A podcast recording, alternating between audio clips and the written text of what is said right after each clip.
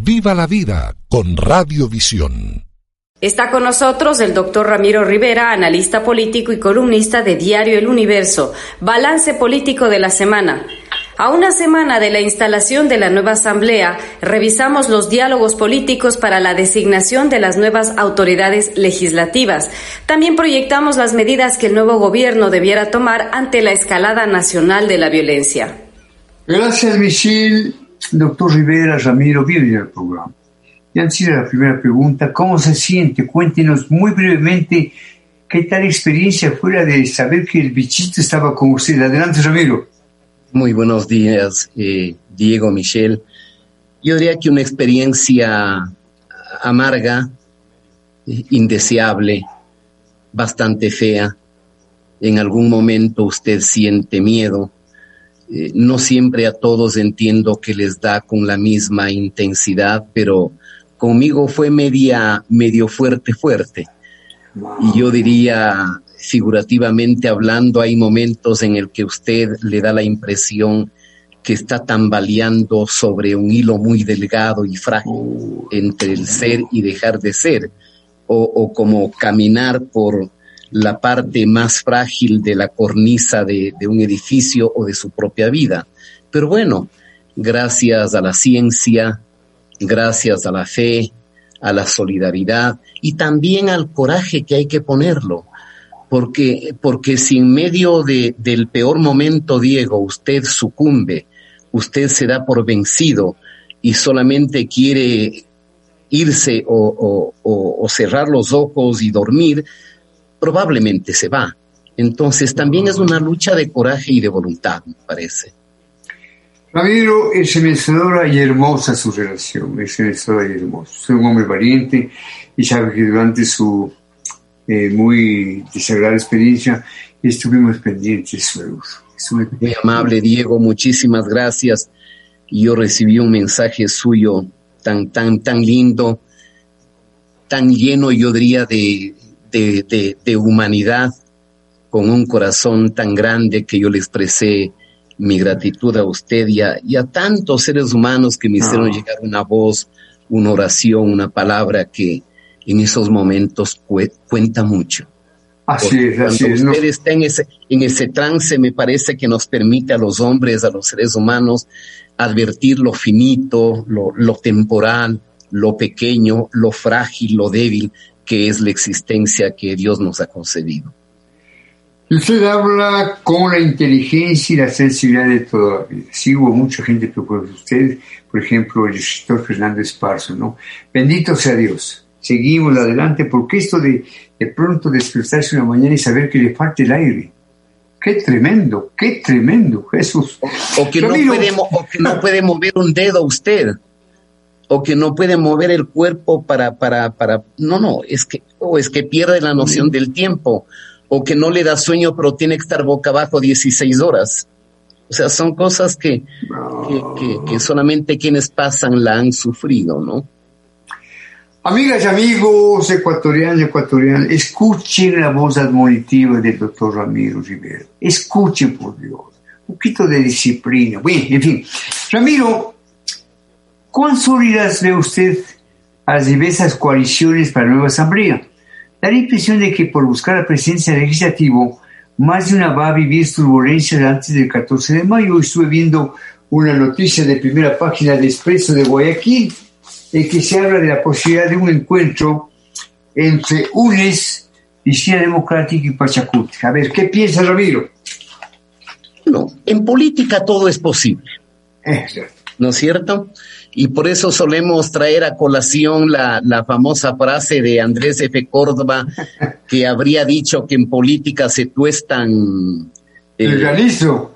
El, granizo o el hielo. Por cierto, es obvio, es, es lógico es lógico. Eh, entonces, todo es posible. En política también se suele decir que el fin puede justificar los medios. Esa es una frase que de manera eh, profundamente injusta le atribuyen a, a Montesquieu, perdón, a, a, Maquiavelo. Y Maquiavelo nunca dijo en toda su vida, ni en ninguna parte del libro El Príncipe, que el fin justifica los medios, porque supone que si usted quiere ponerle en la política un poco de ingrediente de, ética, de escrúpulos, tiene que medir si los medios que está utilizando son los legítimos. Una sola reflexión para, para Pachacuti y el movimiento indígena. Guadalupe Llore fue perseguida con mansalva, con, con, con malignidad, con ponzoñismo la sacaron de la prefectura y guardó prisión nueve meses acusada de sabotaje y de terrorismo. Una mujer de la Amazonía. Salvador Quispe fue asediado, perseguido, maltratado. Yacu Pérez, ni digamos, y también su, su, esposa o compañera sentimental. El propio movimiento indígena fue perseguido ad infinito. el señor Correa llegó a decir que si por su casa ingresa un indígena será porque va a trabajar en el servicio doméstico. Fíjese usted. Y ahora son los diputados del señor Correa que les invitan a una alianza vetando a, a Llori y vetando a Salvador. imagínese usted lo difícil que es para Pachacuti tomar una decisión de esas y luego cómo le explica al electorado. Igual yo diría, eh, en izquierda democrática. Usted tiene ahí legisladores del temple de un Dalton Basigalupo de profundas convicciones democráticas, o tiene al ingeniero Herbas, un hombre inteligente de sentido común que ha sido muy claro respecto a esta perspectiva. Pero obviamente, Diego, no podemos desconocer que la fragmentación del Parlamento le hace que esto sea complejo. Si bien el correísmo tiene la primera minoría, Usted tiene fracciones de Izquierda Democrática, de Pachacuti, del Partido Social Cristiano, de Creo, y una constelación de 13 legisladores provinciales que mientras no hagamos una reforma política a fondo, seguirá existiendo en el Parlamento. Cuando digo una reforma política a fondo será que, por ejemplo, los movimientos provinciales tengan facultad solo de lanzar candidatos a concejales, a prefectos y alcaldes, la nominación al Parlamento debe quedar reservada para los partidos y movimientos de carácter nacional. Ahora bien, esta no es la primera vez, eh, eh, Diego, que se está en esta incertidumbre de que por aquí y de que por allá. Eh, toda la historia desde el 79 ha sido así. Quizá el Congreso del 79 con, el señor Assad Bucarán, un, partido roldosista que sacó el 42% de la representación, logró organizar las dignidades. Pero tan pronto estaba eh, don Asad Bucarán en las dignidades, a menos de un mes ya había bronca con el presidente Jaime Roldos. El otro episodio normal fue en el 88, cuando Izquierda Democrática con el presidente Borja logró un entendimiento con la democracia popular, accedió a la presidencia Wilfrido Lucero y fueron dos años muy buenos para el Ecuador. Lamentablemente la DP luego se separó por la expresión del error histórico y los dos últimos años del doctor Borja fueron de, tormento, de sufrimiento, una docena de ministros llevados al Parlamento, eh, seis censuras. ¿A dónde voy yo con esto? Un gobierno en un sistema presidencial, Diego, necesita una mayoría parlamentaria que le secunde, que le apoye, que arrime el hombro. ¿En qué temas? En todas aquellas propuestas que el presidente electo formula a los ciudadanos y que los ciudadanos votando por él le dan legitimidad y le dicen, señor A, usted quiere pelear contra las bandas delictivas de Petroecuador, me apoyo. Usted quiere que en este campo de las licitaciones haya transparencia y no opacidad, le apoyo. Ah. Usted quiere cerrar ese nido de roedores que constituyó eh, eh, Seguro Sucre, ciérrelo. Entonces, lo sensato es eso, la posibilidad de que el Parlamento haya una mayoría, primero para que pueda funcionar normalmente y segundo, para que haga algo, pues, en función de reforzar y de reconstituir la democracia y en función de dar viabilidad a las propuestas programáticas del presidente. Ramiro, me place escucharle con la misma lucidez de siempre y con la misma agudeza de siempre. Estamos dialogando con el doctor Ramiro Rivera Molina, analista político y columnista del Universo. El tema esta mañana, balance político semana. A ver si abreviamos un poquito la respuesta. Ramiro, Ramiro, ¿qué nuevos legisladores pudieran inclinar la balanza para alcanzar al menos mayoría simple en el nuevo legislativo? Yo bien cierto, Diego, y lo soy sincero. Dicen que está por estructurarse una alianza entre Izquierda Democrática, Pachacuti, digamos UNES, ya para no poner correísmo que puede ser peyorativo. Dejemos al lado eso de, de correísmo, digamos que UNES. Yo veo eso bastante complejo, difícil, pero no imposible. También se dice que hay conversaciones entre el Partido Social Cristiano y creo que dan 31, más 13 independientes, 44, y que conversan con el resto de bloques. También es posible. En la historia ecuatoriana, Diego, también es posible que se desgranen los bloques. No sería la primera vez. Por una sencilla razón de política práctica, porque a veces solemos teorizar la política. Si usted me dice qué hace el legislador yo le digo, eh, cumplir el papel de representación política con legitimidad y se espera con decencia. Segundo, hacer las leyes que es fiscalizar. Tercero, el control político, ponerle límites al poder. Pero el diputado provincial con frecuencia, Diego, trae expectativas trae intereses de la provincia, trae compromisos. La junta parroquial le pide que gestione tal cosa, el alcalde que le ayude en tal cosa, el, el, el prefecto que le ayude con tal cosa para su provincia. Es difícil para un diputado provincial solo, solitario, débil, arrinconado, sobrevivir políticamente en su provincia si no cuenta con la cooperación o no, cuenta, o no hay un gesto de ayuda al gobierno para que tenga reciprocidad. Yo no descartaría entonces también que haya un desmembramiento en más de un bloque. Y la otra alternativa y el escenario, Diego, que de pronto el gobierno no tenga mayoría y que el presidente Lazo empiece a actuar con la transparencia, con el talante de estadista que nos ha reflejado tener estos días a la luz de la opinión pública que sean los ciudadanos los que juzguen la actitud del Parlamento, para que en algún momento los ciudadanos vean si ese Parlamento vale la pena que esté los cuatro años o que eventualmente haya algún instrumento, recurso o dispositivo constitucional para resolver un bloqueo que sería imperdonable. Estamos dialogando con el doctor Ramiro Rivera Molina sobre temas políticos desde Madrid, España. Michelle formula su propia inquietud. Michelle, si es tan gentil. Ramiro, ¿a quién identifica usted con mayores posibilidades de presidir la nueva asamblea? Es complicado.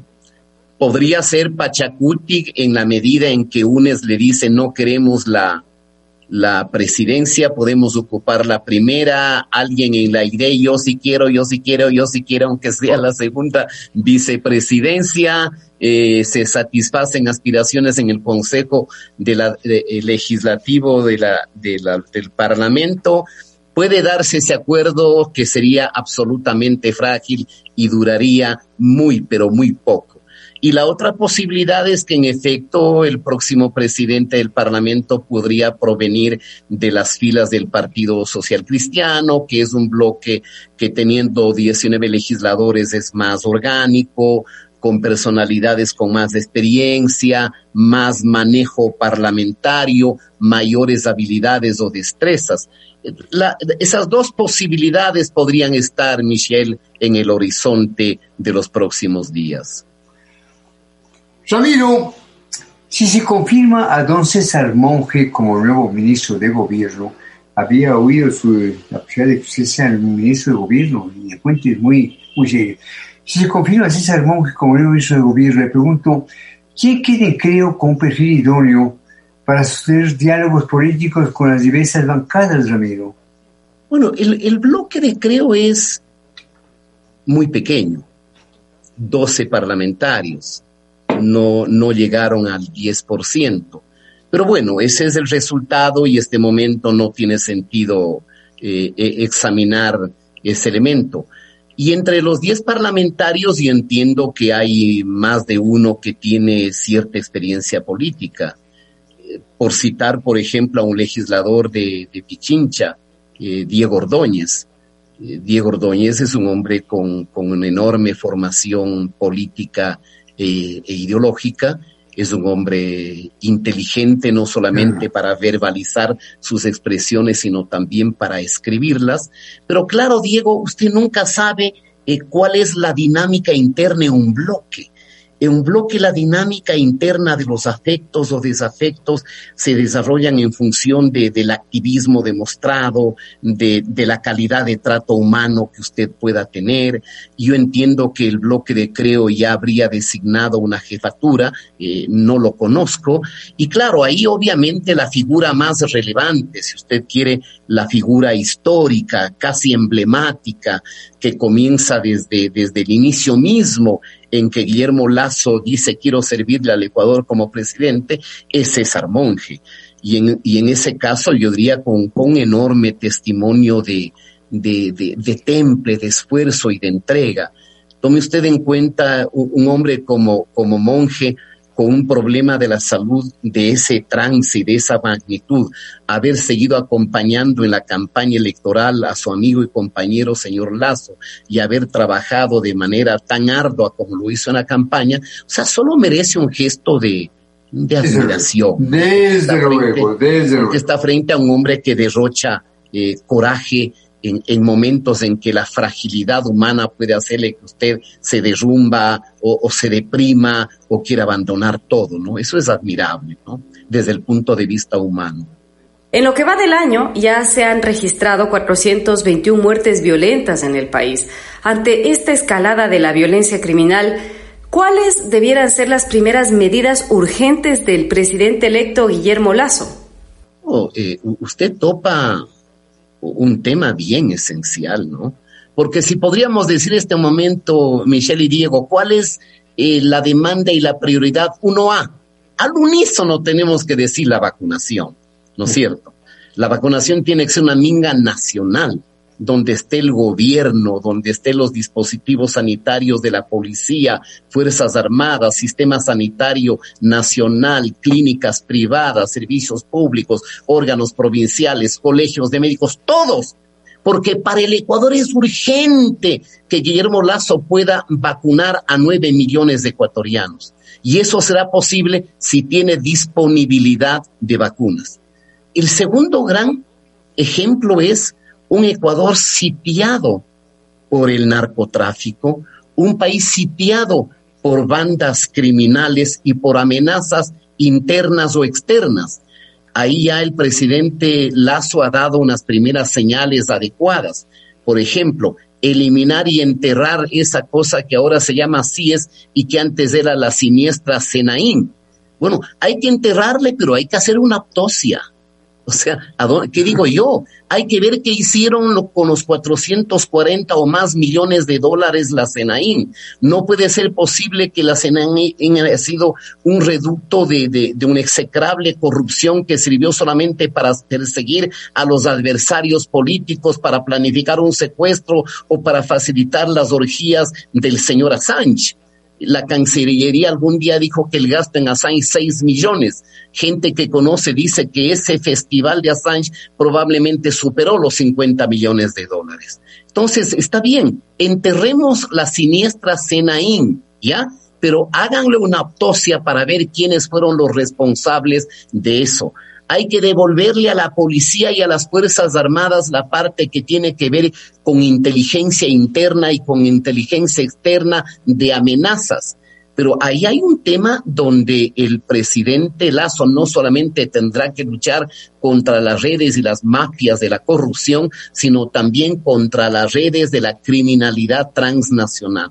Eso hay que combatirlo, eso hay que pararlo y, tiene que ver pues con el fortalecimiento institucional y orgánico de la policía y de las Fuerzas Armadas, con el uso de la fuerza. Ahí tiene usted una sentencia que acaba de emitir la Corte Constitucional ayer sobre ese reglamento. Son muchos temas los que tiene el gobierno futuro y por eso señalo y reitero, en función de la racionalidad, del sentido de responsabilidad, con el país, con los ecuatorianos. Los bloques legislativos no tienen que ser mezquinos y tienen que ser generosos para ofrecerle al próximo gobierno un ambiente de paz, de concordia, un ambiente de cooperación, de ayuda para que el Ecuador pueda salir adelante.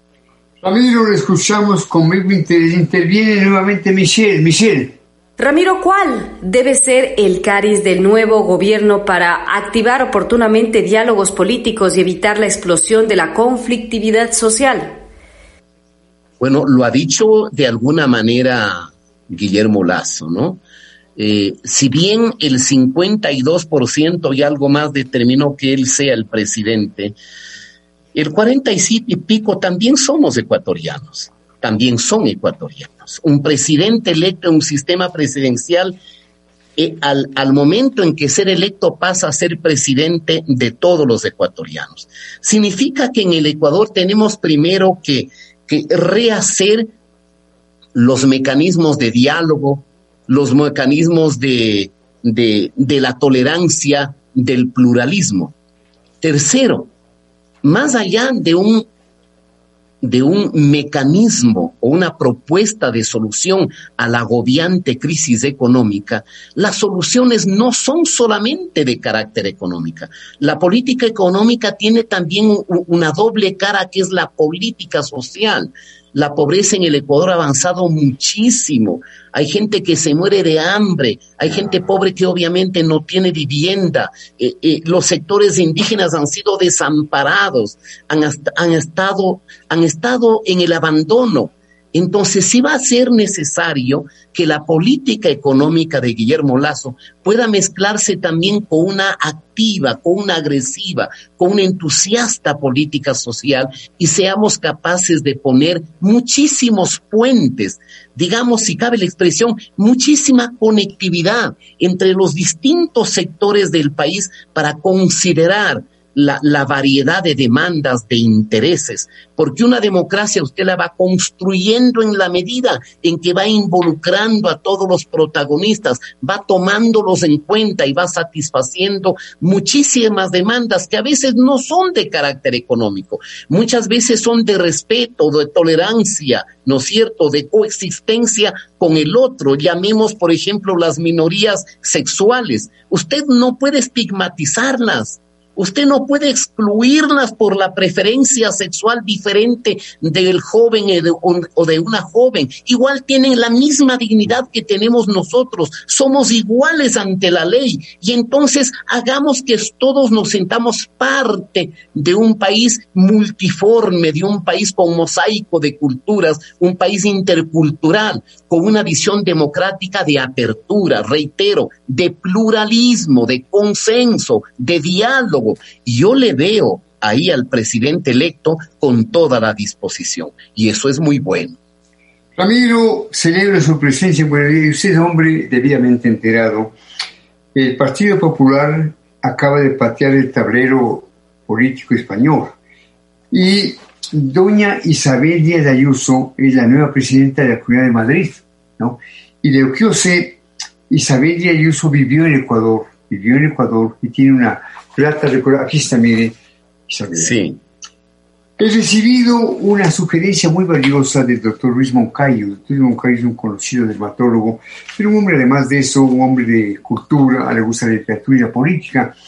Y me ha pedido que le plantee a usted la posibilidad de que usted se dirija al presidente Lazo a fin de que invite a Isabel Díaz Ayuso al acto de posesión. ¿no? Me parecía muy, un acto muy lindo y que después pues eh, ese el punto de partida para formar un frente de defensa de la libertad y de la democracia.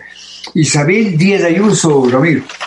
Sí, eh, y además eh, Diego Luis Moncayo es también un gran poeta. ¿ah? Supongo que usted tiene más de un libro de del doctor Moncayo con desde luego, desde luego. una finísima inteligencia y además de ser un extraordinario médico es un hombre de, de, vasta cultura. Bueno, el triunfo de Podemos y de la señora Ayuso en Madrid es una muy buena noticia, es una muy buena noticia para el mundo iberoamericano. Esto hace que muy probablemente la salud, diríamos, política y electoral del gobierno de, del señor Sánchez empiece a, a tener secuelas yo no descartaría que en unas próximas elecciones generales el jefe de gobierno provenga del Partido Popular y que eventualmente sea el señor Casado. Obviamente eh, no lograron la mayoría absoluta, pero fue tan contundente que la mejor noticia, que la mejor noticia que tenemos es que eh, el arquitecto de este edificio jurídico de autoritarismo, que es el señor Pablo Iglesias con sus muchachos eh, valencianos, vino cobró de gastos reservados, la propia Procuraduría General del Estado del señor Correa le pagó solo uno de los cheques más de 127 mil dólares sin tomar los petrodólares del chavismo para hacer de las suyas y recolonizar América Latina, trayéndonos una constitución tan, tan fea perdón por mi excepción, tan pendeja que era simplemente un traje hecho a la medida del que sabemos. Es una muy buena noticia.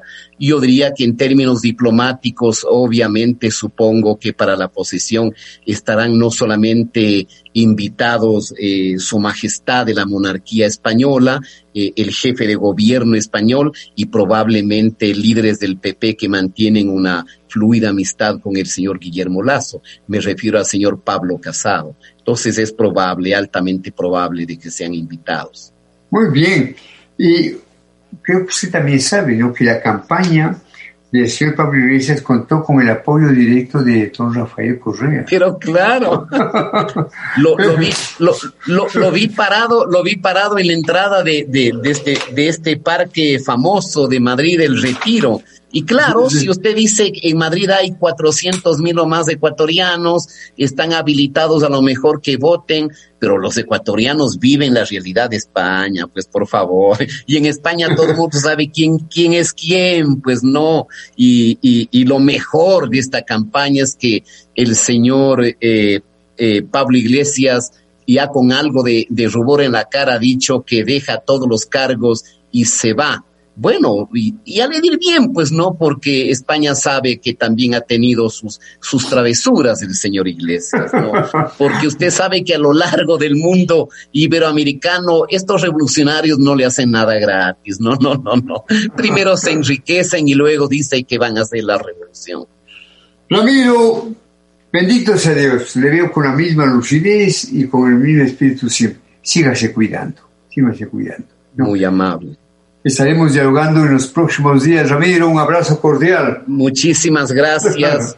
Muchísimas gracias. Que Dios le bendiga y gracias por su, por su, por su lindo audio que me dio, que me dio aliento, que me dio fuerza en momentos de tristeza, de desaliento y de miedo. Gracias. No faltaba más. Gracias, Ramiro. Viva la vida con Radiovisión.